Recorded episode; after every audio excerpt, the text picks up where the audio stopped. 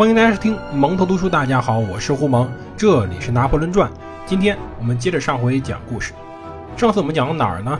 讲到当时拿破仑要去大陆读书了。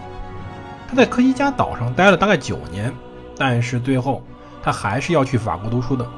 他的父亲卡洛·波拿巴当年在当时的科西嘉岛独立运动中，最后选择投靠了路易十五。问题就在于，他想去投靠路易十五，以取得当时法国贵族的地位，同时呢保留自己的职位，以便于为自己的家族谋取一个更好的生活。他也做到了。当时的路易十五是要保持与当时科西嘉岛那些贵族的一些联系，不管这是不是真的贵族，但是要维护当地稳定，是要有人去统治的。卡洛便是当时。众多统治者的之一，在当时啊，马尔伯夫也就是科西嘉岛总督，在科西嘉上层社会中积极推行法国化的政策。在1770年，他颁布了法令，宣布凡是能证明自身家族长达两世纪的科西嘉人，便可以享有法国贵族的广泛特权。托斯卡纳大公认可了卡洛之父约瑟夫的贵族身份。最后，比萨大主教承认约瑟夫是佛罗伦萨贵族。科西嘉没有封建化，很少有岛民去购买头衔。购买头衔这事儿，等会我们会讲到。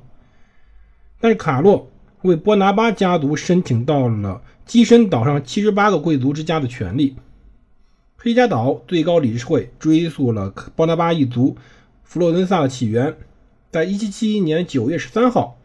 理事会声明，家族正式受封为法国贵族，卡洛可以依法使用德波拿巴的签名了。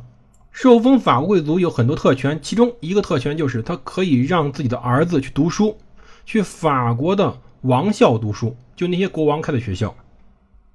当时法国政府呀，愿意为多达六百名法国穷贵族之子给学费。但条件是他们要证明自己出身贵族，无力支付学费，同时呢会说法语。拿破仑因为从小在科学家长大，基本上并不使用法语，因此他不会拼写法语。当时不得已，在1779年1月，家人送他去勃艮第的欧坦接受严格的法语教学。拿破仑很聪明，他很快掌握了法语，他甚至快到在三个月的时间就学会了法文的读写，甚至还学会了短文写作。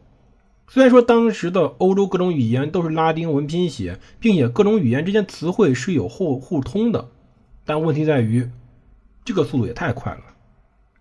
当时他的老师校长沙尔东教士回忆到，拿破仑为人深沉易语，他没有玩伴，独来独往，非常有才能，学得很快。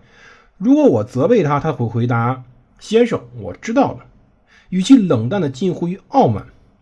但是他聪明、傲慢而好学，三个月时间解决了一切问题。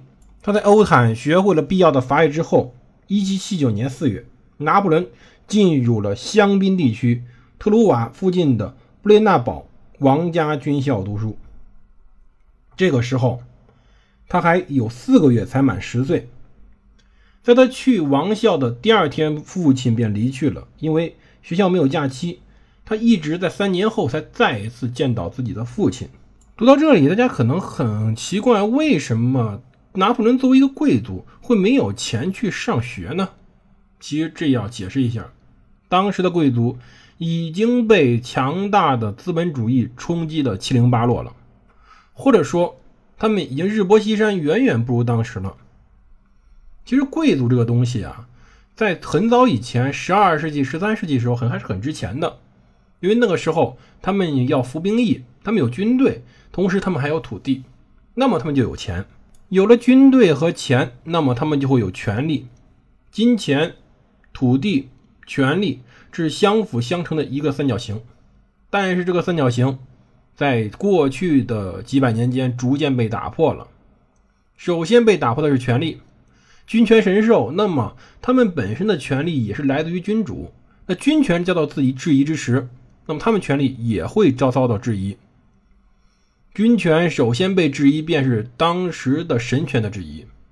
宗教开始改革，人们开始质疑罗马教皇的权威。同时呢，英国已经爆发了资产阶级革命，而荷兰本身已经是个资产阶级共和国了，那么邻近的法国自然会存在这些思想，这些思想，这些由封建主义转向资本主义的思想，被我们称之为启蒙运动思想。这还不是最严重的，最严重的是钱呐，对，钱是可以改变一切的，当钱太多了，也能改变一切。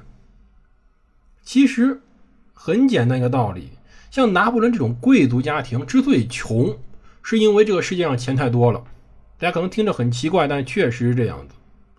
要知道，新大陆的发现不仅给人们带来了眼界，更现实的是带来了黄金。尤其是在18世纪时候，黄金或者贵金属产量在不断增长，到1780年的时候到达了一个新的高峰。在整个18世纪，白银和黄金的产量分别为5万七千吨和1900吨，而最后二十年则达到了1万七千五百吨和356吨。这是什么意思呢？就是说，在欧洲大陆突然出现了非常非常多的货币，而对于贵族来说带来的麻烦则是另外一方面的。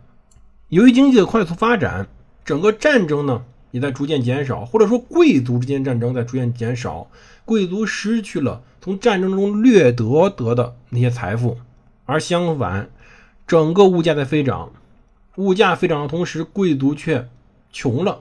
很简单，欧洲人呢，确实在有一点上比我们中国人发展的太过于先进了，就他们已经从一个实物地租变成货币地租了，或者具体而言嘛，作为一个地主，波拿巴家族就拿破仑他们家。以前呢，收的是实物地租。如果说一个农民在他家手下，你是种橄榄的，你要为你的领主波拿巴家族交上税，橄榄油。可是现在呢，我们只要交足够的黄金白银就行了。而黄金白银的价钱是定的比较死的，比如说我要交两个金币，那么我今年交的就是两个金币。可是过多的黄金白银涌入欧洲以后，物价飞涨了。物价飞涨，农民开始发财了。我的粮食卖的金钱更多了，我的橄榄油卖的价格更贵了，葡萄酒也是。可是领主收的钱是固定的呀。以前我两瓶橄榄油可以卖两个金币，所以说我要给他交两个金币。可是物价飞涨了一百年以后，两瓶橄榄油可能可以卖二十五个金币。只是举个例子啊，当然不会有这么多。可是我还是要交两个金币。那么收这些货币地租的领主，自然而然就穷了，因为他收的钱还是那么多，但购买力远远不如以前。而同时，由于整个大航海时代带来各种新奇玩意儿，人们的生活越加奢侈了。